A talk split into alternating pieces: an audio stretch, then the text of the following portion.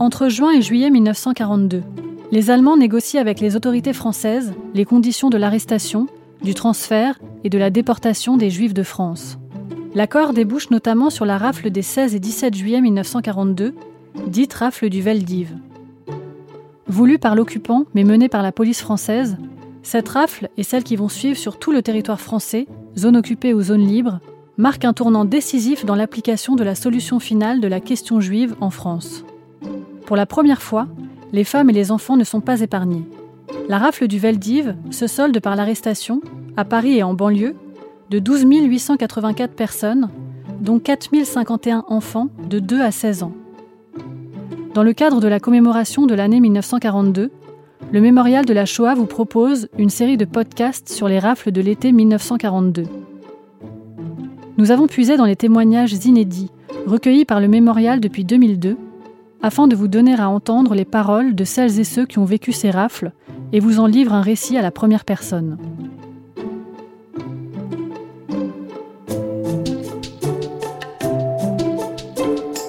Les témoins de l'été 42.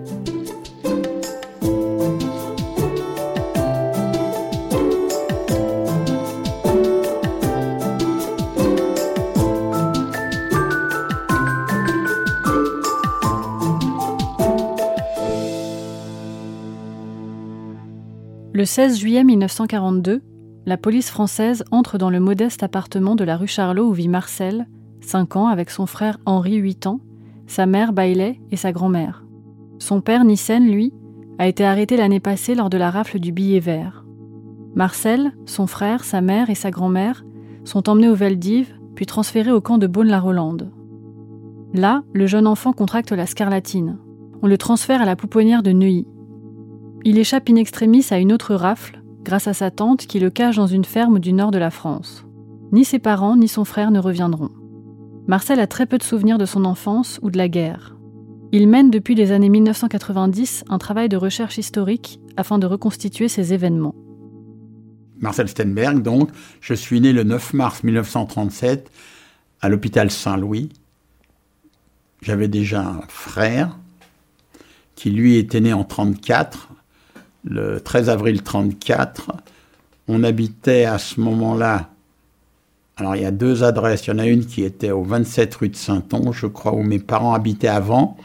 Mais en, dernier lieu, moi je suis né, c'était au 18 rue Charlot, dans le troisième. Comment s'appelaient tes parents? Alors mon père s'appelait Nissen, en français Nathan Steinberg, et ma mère était née Alterman. Euh, tous les deux étaient nés en Pologne d'un petit village qui s'appelle Kalushine, à environ 45 km à l'est de Varsovie, en ligne droite. Et leurs deux familles respectives venaient de quel milieu euh, social? Aucune idée. Aucune idée. Hein. Euh, pourtant, j'ai connu la, ma grand-mère qui a survécu, la mère de ma mère, mais elle me parlait pas du tout. Et Bon. Et alors, à quelle date ils sont arrivés en France? Ils sont arrivés en 33. La date exacte, je ne l'ai pas. Mais ils sont arrivés en 33 et bon, euh, ils se sont mis à travailler. Euh, lui, il était tailleur à la machine et elle, elle l'aidait à faire les, finitions des vêtements qu'il faisait. D'après toi, quelle éducation allaient te donner tes parents vis-à-vis de la religion ou... ben, Je pense pas qu'ils étaient, ils étaient pratiquants, ils respectaient. La grand-mère qui vivait à la maison avec nous, elle, elle était pratiquante, elle allait à la synagogue, mais eux, je ne crois pas qu'ils... Euh, ils, étaient plutôt, ils étaient plutôt de tendance bundiste, à mon avis. Il a sûrement euh, euh, fréquenté des gens de, du Bund parce que, bon, le frère de ma mère qui a survécu m'a mis dans... Enfin, bon, un peu plus tard, dans, dans des maisons d'enfants bundistes notamment, et communiste même. Alors je sais pas si c'est parce que c'était gratuit, plus ou moins entre guillemets, ou parce que c'était de son obédience, en fait. Euh, il n'était pas communiste, mon oncle, mais peut-être bundiste un peu. Et alors tes parents euh, sont donc des Polonais installés en France. Est-ce, ouais. qu'ils ont tenté de se faire naturaliser? Non, mais nous, on a été naturalisés. Et euh, je sais que mon frère aussi, mais six mois après la naissance. Je pense que mon, pour mon frère, c'est sûr, probablement, il savait pas qu'il pouvait le naturaliser, donc ça s'est fait plus ou moins six mois après, et moi aussi. Donc j'ai, grâce à ça, d'ailleurs, euh, j'ai pu récupérer, parce que jusque-là je ne savais pas, j'ai récupéré dans le dossier de naturalisation un extrait de naissance de ma mère et de mon père qui ont confirmé où ils étaient nés et quand ils étaient nés. Et donc toi, tu es français par déclaration, c'est ça? Par, Non, par naturalisation. Que tes parents ont demandé. Oui, voilà. Quels sont tes premiers vrais souvenirs de, de gosse? Aucun. Pratiquement aucun enfin, je, moi, je me suis trouvé une explication, c'est que personne ne m'a jamais raconté quoi que ce soit, ne m'a pas entretenu le souvenir. On m'a jamais dit, même jusqu'à il n'y a pas très longtemps encore, personne ne m'a jamais dit, Marcel, tu reverras plus ton père, Marcel, tu reverras plus ta mère, ton frère, tes tantes, tes cousines. Et j'ai découvert ça par des, des, non-dits, des, phrases un peu que j'entendais à droite à gauche. Bon, mais j'ai été jusqu'en jusqu'à quand? Jusqu'en 48, euh, 48, je crois, ou 49, ouais, en maison d'enfants, et même dans les maisons d'enfants de, de, la communauté juive, euh, notamment par la rue Paradis, le Bund et à l'époque et la colonie scolaire, mais pas par l'OSE, jamais été pris en charge par l'OSE. Et même dans ces maisons-là, bon, bah, tous les éducateurs, les moniteurs, ça, personne ne m'a jamais parlé de que je reverrai plus mes parents. D'ailleurs, à ce sujet, une petite anecdote. Euh, pour moi, je guettais vraiment, j'attendais, j'espérais les, revoir parce que j'entendais dans les, à la télé, à la radio, dans les journaux qu'une sœur était revenue de Russie, qu'elle avait retrouvé un oncle, un cousin, et toujours, il, revenait souvent de, de, Russie. Et quand le mur de Berlin est tombé en 89, j'ai baissé les bras, j'ai dit c'est fini, ils ne reviendront plus. En 89. 50 ans.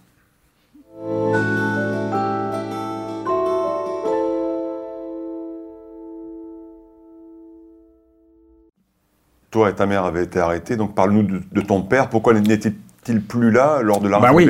Alors lui, il a été convoqué par ce qu'on appelle le billet vert, euh, qui était un piège. Bon, euh, c'était un document qui était de couleur verte, c'est pour ça qu'on l'appelle le billet vert.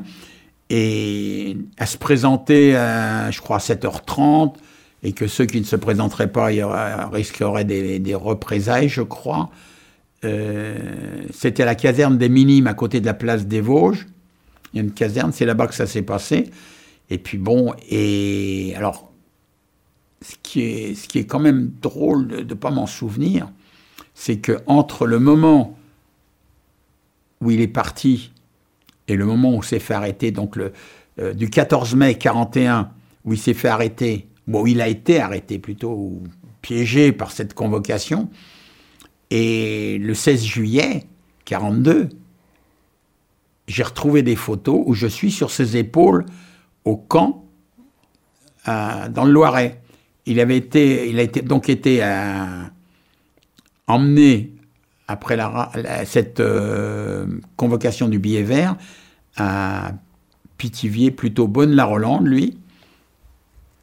Et, le 25 juillet donc de l'année 41, ils ont demandé des volontaires, certains volontaires et d'autres qu'on les a d'office. Ils sont partis dans trois fermes différentes, la Matelote, Ousson et le Rosoir. Lui, il était à la Matelote. Je ne sais pas s'il avait choisi d'y aller, mais je, et donc, euh, je me retrouve sur ses épaules, une, une, et puis une autre, j'ai deux photos, et une avec lui devant, avec mon frère.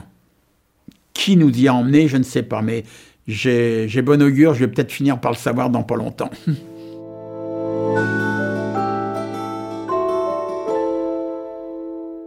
Vous, pendant ce temps-là, pendant que votre père est, dans cette ferme et, dépendant du camp de Bonne-la-Rolande, vous, vous restez avec votre mère donc, et avec votre frère. Et la grand-mère. Et votre grand-mère. Euh, à, Paris, dans, le même appartement. Toujours dans, Toujours le, dans le même appartement. Donc là, on est. rue Charlot. Rue Charlot. Donc dans le troisième. Euh, c'est là, que, c'est là que vous allez être euh, pris. dans l'arabe du Veldiv. Vous tous Oui. Votre grand-mère aussi? Non. Non, pas Alors, Mais parce que dans la loi, dans la loi pour venir prendre les, les gens qui étaient sur les listes, la loi disait qu'on ne prenait pas les enfants en dessous de 16 ans et les, femmes au-dessus de 55 ans. Et ma grand-mère avait plus que 55 ans. Alors, est-ce que c'est ça qui l'a... Elle était présente au moment de... Aucune idée. Probablement. Bah, probablement, je ne sais pas où elle aurait été. Elle ne parlait pas un mot de français. Vraiment pas un mot. elle est morte en 1976, je me rappelle très bien d'elle. Hein. Elle n'avait pas changé. Elle, Vous êtes arrêté par des policiers et des gendarmes français. Mhm. Euh, et donc, vous, est-ce que, ça, est-ce que ça, vous avez un souvenir de ça? Non. Ben, j'avais ma mère qui me protégeait probablement, qui, qui encaissait un peu toute l'émotion. Vous, venez d'avoir 5 ans, vous avez un peu plus de 5 ans à ce moment-là. Oui. Et donc là, ça, vous n'avez vous avez pas de souvenir Vous n'avez pas de souvenir, par exemple, d'images de, si. des bus? Si, non, non, non. Si, si, effectivement, j'ai un souvenir. Il y a un flash. Quand on descend dans la rue, entouré des gendarmes, ma mère nous tient tous les deux, pardon, et en allant, moi j'habitais rue Charlot, et au pâté de la rue suivante, c'était la rue de Bretagne. Il y avait un garage, c'est là qu'on a été rassemblés. Et je suis passé devant un bistrot, il y avait une, la tenancière, enfin la, propriétaire du bistrot, qui était sur le pas de la porte, et, je la vois encore en train de crier « sale juif ». Et, et cette femme-là, je l'ai revue peut-être euh, une soixantaine d'années après. Elle était une vieille. J'étais sur le pas de ma porte du, magasin et elle passe, elle me dit Bonjour, monsieur Pierremont. Le magasin s'appelait Pierremont. La traduction de Steinberg. Stein, c'est Pierre et Berg, c'est Mont. Bon, j'ai rien répondu. J'aurais soufflé, elle serait, elle serait tombée presque. Bon, elle était bon. J'allais pas régler des comptes là. Bon. Vous n'avez pas d'autres souvenirs, de, au contraire, de gens qui vous regardent avec de la... Non. Non. non. Par contre, j'ai appris, donc, euh, nous, on a été regroupés, tous ceux qui avaient été arrêtés dans le quartier, dans les alentours, hein, dans un garage qui est au 14 rue de Bretagne, où il y a une plaque d'ailleurs, qu'on a arrêté les Juifs, la rave du Veldiv. Et il y avait une boulangère à l'angle, à 5 mètres, qui paraît-il, ça c'est ce qu'on m'a raconté, et je pense que c'est vrai, qu'elle est sortie avec des brassées de baguettes qu'elle a distribuées aux gens intérieurs. Hmm. Et vous n'avez pas de souvenir de, de, ce que vous, enfin, de ce que vous ressentiez? Non. Euh, la peur, Moi, j'ai retrouvé, retrouvé euh, dans, dans, mes photos une photo de mon frère et moi et ma mère euh, qui date de cinq mois avant le mois de juillet, vers février, mars 42, où elle a une mine, mais vraiment, je la vois, elle est angoissée. Ça, ça se voit sur son visage. C'est une photo qui, qui, est au mémorial, qui figure même dans le mémorial de Serge Klarsfeld, à qui je, je, dois beaucoup, parce que, bon, pour moi, lui, il a été. Il m'a permis un peu de faire un bout de deuil. Donc vous arrivez au, au où je reste cinq jours. Alors ce qui, ce qui est bizarre, c'est que mon frère, ma mère et moi, on est envoyé à Beaune-la-Rolande et sur les registres, on a le numéro 83, 84 et 85. Et d'après les fiches d'internement, on n'y arrive pas ensemble. Il y en a un qui arrive le 20, l'autre, euh, je ne sais pas quelles les dates exactes, mais du 20 au 22. Le Veldiv, vous avez des, vous avez des, souvenirs? Aucun souvenir? Aucun. Aucun. Non. Pourtant, ça aurait pu, mais on m'a pas entretenu ce genre de, de souvenirs. Personne m'en a jamais parlé. Ça peut aussi être des images, des flashs. Ouais, je sais bien, mais bon, euh, moi, moi j'en ai entendu tellement de, depuis 25 ans que je milite, si vous voulez, avec Klarsfeld, avec le mémorial. Je vis là-bas. Euh, j'y vais 4, 5, 6 fois par semaine pratiquement au mémorial, donc je rencontre des gens. J'y étais encore hier soir jusqu'à 10 heures. Bon. Euh,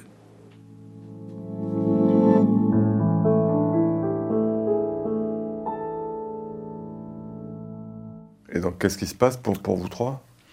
Ben Nous, on est, on, est pris dans cette rafle du Veldiv. On arrive à Beaune-la-Rolande. Je pense que ce que j'ai vécu, moi, à travers tout ce que j'ai entendu comme témoignage, c'est que un moment, il y a eu un convoi qui est parti avant celui de ma mère. Je ne sais pas si c'était le 15 ou le 14, bref. Et là, ils voient. Alors, on leur disait, paraît-il, que c'était pour aller préparer le camp où on allait, à l'Est, on ne disait pas à Pologne ni, ni Auschwitz à l'époque, pour préparer le camp, mais ils voient, ils s'aperçoivent qu'ils prennent des, gens très âgés, malades, grabataires, enfin des vieillards dans, dans le tas. Euh, ils disent c'est pas possible. Et donc ils se sont révoltés. Et il paraît qu'on a séparé les mères des enfants à coups de crosse et à coups de lance d'eau froide. Alors moi, à cet âge-là, j'étais où? Moi, j'étais sûrement accroché à ma mère. Probablement. Je suppose que j'ai dû être euh, séparé, je sais pas, parce qu'il n'y avait personne d'autre pour s'occuper de moi.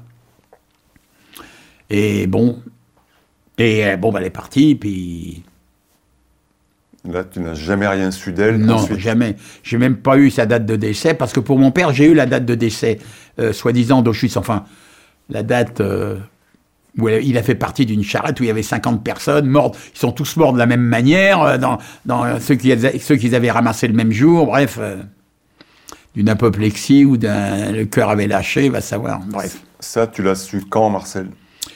Je l'ai su un des, un des cinq ou six voyages que j'ai fait à Auschwitz. Parce que j'avais, pas la première fois, mais euh, je l'ai su, j'avais demandé à rencontrer les gens, parce que à toutes les fois que j'y allais, c'était toujours le dimanche, donc c'était fermé au début, les archives. Il n'y avait pas accès. Puis un jour, j'ai dit, bah non, moi, je, viens à telle date, euh, moi je veux avoir une réponse, savoir ce qu'ils ont. Et je leur ai donné un papier avec le nom, prénom de tous les gens de ma famille, et avec leur euh, convoi, date de naissance et tout ce que j'avais, pour qu'ils me donnent des réponses. Et ce jour-là, ils m'ont donné un document euh, de, la date de son décès. Et je leur dis, les autres? Ils me disent, bah non, on n'a pas. Alors je dis, rendez-moi le papier. Ils m'ont dit, non, non, on le garde pour nous. Bon. J'ai laissé, ça, ça, servira, je sais pas, pour les... Ils l'ont gardé là-bas, dans les archives d'Auschwitz.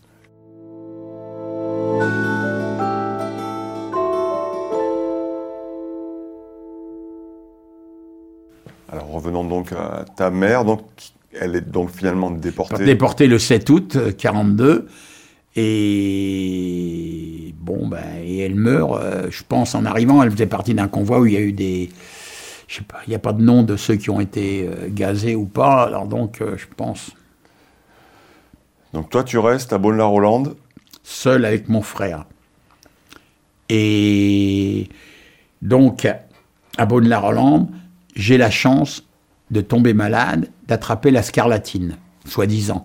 Parce que depuis, j'ai appris que à l'époque, il y avait un docteur dont j'ai oublié le nom, dans le camp qui venait au camp de Bonne-la-Rolande, et soi-disant qu'il aurait déclaré des enfants malades alors qu'ils ne l'étaient pas, euh, et comme il ne tenait pas de liste, je ne saurais jamais si euh, j'ai vraiment eu la scarlatine ou si c'est lui qui m'a déclaré. Par contre, je l'ai su trop tard parce que j'avais demandé à un, de mes fils qui était pharmacien si on peut savoir. Il m'a dit, ben, essaye, tu te fais une analyse. Et j'ai été à me faire une analyse pour savoir si j'avais eu la scarlatine, mais c'était trop tard. Ils m'ont donné les résultats, on ne pouvait pas savoir à mon âge. Il n'y a pas longtemps, il y a quoi Deux, trois ans. Donc, qu'est-ce qui se passe pour toi ensuite? Alors bon, euh, donc moi, ah oui, donc alors pour moi euh, de Bonne-la-Rolande, euh, je suis transféré à l'hôpital Claude Bernard. Mais en, France, si tu veux, il faut savoir que ce que j'ai cru comprendre, c'est que quand quelqu'un était déplacé d'un camp à un autre, on passait très souvent d'abord par Drancy et ensuite ailleurs. Et la chance a voulu que celle qui allait devenir la, femme de mon oncle, le frère de ma mère, la mère était aux cuisines, là-bas elle s'appelait Goldstein, Hannah, que j'ai jamais connue. Et elle a su que je passais, que j'étais le, neveu, enfin le, ouais, elle savait qui j'étais puisque elle, allait épouser le frère de ma mère, sa, fille. Elle a fait passer un mot par un gendarme. Ça, je, le dis tout le temps parce qu'il n'y a pas eu que des salauds chez les gendarmes, les flics et tout ça. Euh, il y en a beaucoup qui ont, résisté. Bref. Et il a, elle lui a donné un mot où c'était soi-disant écrit par ma tante, j'en sais rien, mais elle me dit Marcel va à l'hôpital Claude Bernard, débrouille-toi, fais ce que tu peux. Ma tante avait 18 ans à l'époque, et elle me raconte ça, je la crois vraiment. Elle me dit, j'étais en chaussons, en robe de chambre, je suis parti comme ça, comme, comme une furie, elle avait 18 ans, elle était inconsciente, heureusement d'ailleurs. Et elle arrive à l'hôpital Claude Bernard, et là, elle tombe sur une infirmière, elle me dit, qui était très gentille, elle m'a tout raconté. elle me dit, tu venais d'être transféré à l'UGIF, à la pouponnière de Neuilly, 67 rue Édouard Nortier. Bon.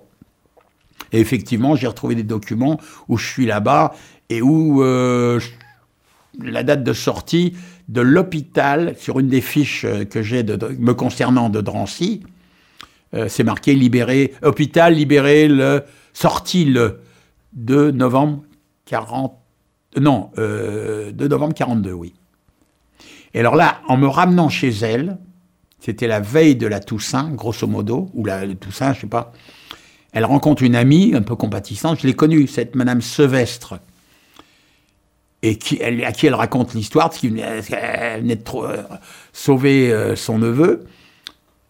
Elle m'a pas dit sauver d'ailleurs, moi, quand elle m'a raconté, quand elle est venue me chercher. Elle me dit Quand je t'ai vu, je t'ai volé.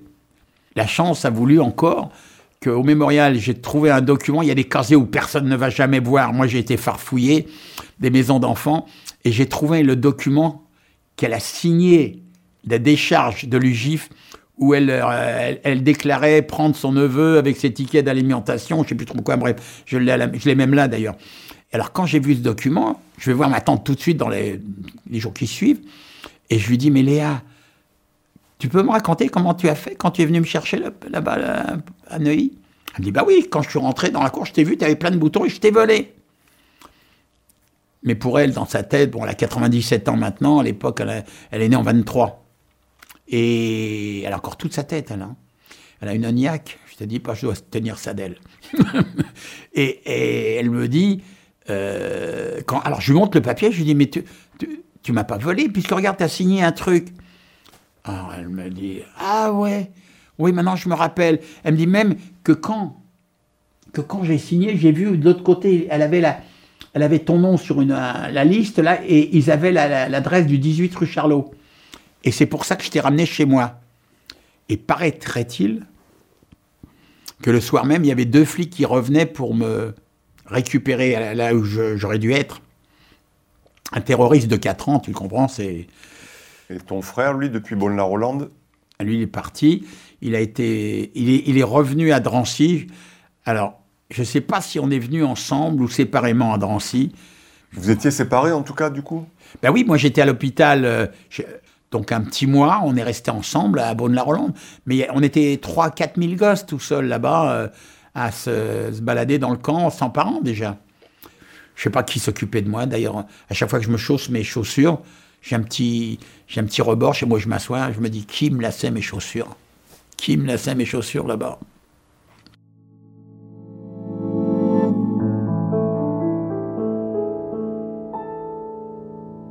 Avec mon frère, on figure sur une liste de départ du convoi 23, oui, que j'ai là, que Klarsfeld m'a trouvé. Ah oui. mais il est barré, mon nom. Et celui de mon frère. Je lui ai demandé, euh, Serge, euh, je lui ai demandé qu'est-ce que ça veut dire. Que, il me dit, il peut y avoir 10 000 raisons, hein, t'étais pas là, ils t'ont pas trouvé, ils étaient plus de 1000, machin, nani, nana, bon, bref. Donc, euh, et lui, et lui, il n'est pas parti par ce convoi numéro 23. C'était dans un wagon numéro 13, je me rappelle. Il n'est pas parti par ce convoi-là, il est parti par le convoi numéro 34 du 18 septembre 42, avec euh, mon ami Charles Baron qui vient de mourir il y a deux ans. Alors avec lui, Charles Baron, je me rappelle, euh, il y a plus de dix ans, j'avais organisé, j'avais, je m'étais fait des, au fur et à mesure des cérémonies auxquelles j'assistais, j'ai été fait un, noyau de personnes que je connaissais du convoi 34, et pendant au moins pas 10 ans, mais pas loin, 6, 7, 8 ans, tous les ans, le 18 septembre, Charles et moi, on allait à Drancy à ce moment-là. J'avais encore une voiture. On lisait les mille noms et bon, ceux qu'on avait, parce que le convoi 34, malheureusement, c'est un convoi où il manque quelques feuilles, euh, environ, je crois, trois ou quatre feuilles. Et bon, je sais pas si on a fini par reconstituer la totalité, je crois pas. Et bon, on le saura peut-être un jour. Il, avait quel âge quand ben Lui, il avait 8 ans. Il était né en 34, donc en 42, il, il venait d'avoir 8 ans, a quelques mois. Il est parti tout seul. alors, en, plus, j'ai vu, il est parti avec la, mère de ma tante, celle qui, qui avait fait parvenir le mot à sa fille. Elle était dans le même convoi. Mais bon, Charles, bien sûr, euh, Baron, euh, n'a pas de souvenance de ce genre de truc. Bon, je veux dire, toi, tu es donc sorti euh, à Neuilly par ta tante. Oui. emmené à, Solti, euh, dans le Pas-de-Calais, chez des fermiers, un couple de fermiers qui avait deux enfants. Un qui s'appelait Marcel comme moi, et l'autre qui s'appelait euh, Joël. Et le Marcel en question, il avait mon âge, c'est un copain, on jouait. J'ai deux, trois photos de, de, la ferme où on joue tous les trois avec un chien, machin. On rigole comme des dératés, vraiment. Et j'ai eu très bonne mine. Je, je pense pas que j'étais. On, voit les photos, on dit, bah non, il se marrait bien, il, il, quoi, ces mômes-là. Alors qu'en fait, j'étais un peu. Euh, pas pris comme la causette, mais pas loin. Parce que bon, j'ai appris que. Parce que, oui, je suis parti là-bas avec la, demi-sœur de ma tante qui m'avait sauvé, qui s'appelait Charlotte Amsel, et elle avait 8 ans, moi j'en avais 5. On est partis tous les deux chez ces fermiers. Et elle aussi, c'est marrant, elle aussi, elle, elle se souvient bien, mais elle veut pas parler. Elle veut pas me raconter. Enfin, j'arrive à lui extirper de temps en temps, j'ai réussi à un certain moment. Bref. Parce que là encore, tu n'as pas de souvenir Non même de la ferme, pas du tout. Ah bah, j'ai tout verrouillé. Hein. Je vais te dire, euh, bah oui, c'est ce genre de souvenir, tu n'as pas envie d'y penser, hein, tu évacues ce genre de truc. Hein, c'est trop douloureux. Depuis, j'ai appris, à force de voir des psys, euh, que dans la tendre enfance, euh, quand, quand, à des, malheurs comme ça, tu évacues et puis tu, tu clôtures. Cadenassé.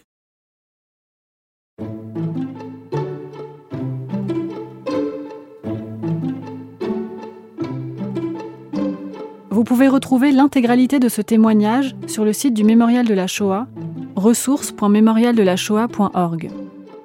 Retrouvez toute la programmation détaillée dédiée à l'année 1942 sur le site 1942.mémorialdelashoah.org. Le Mémorial de la Shoah, un musée, un centre d'archives, un lieu de transmission, de mémoire et d'éducation.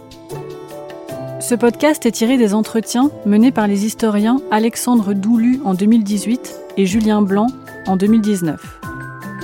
Réalisation Alexandre Babéanou. Production et communication Flavie Bitan. Voix off Iris Fongbrentano. Documentation Lior Lalieux Madja, Marine Lesage. Stagiaire Clarisse Gruiters. Un grand merci à Léa Weinstein et à Laurent Joly. Ce podcast vous a été proposé par le Mémorial de la Shoah.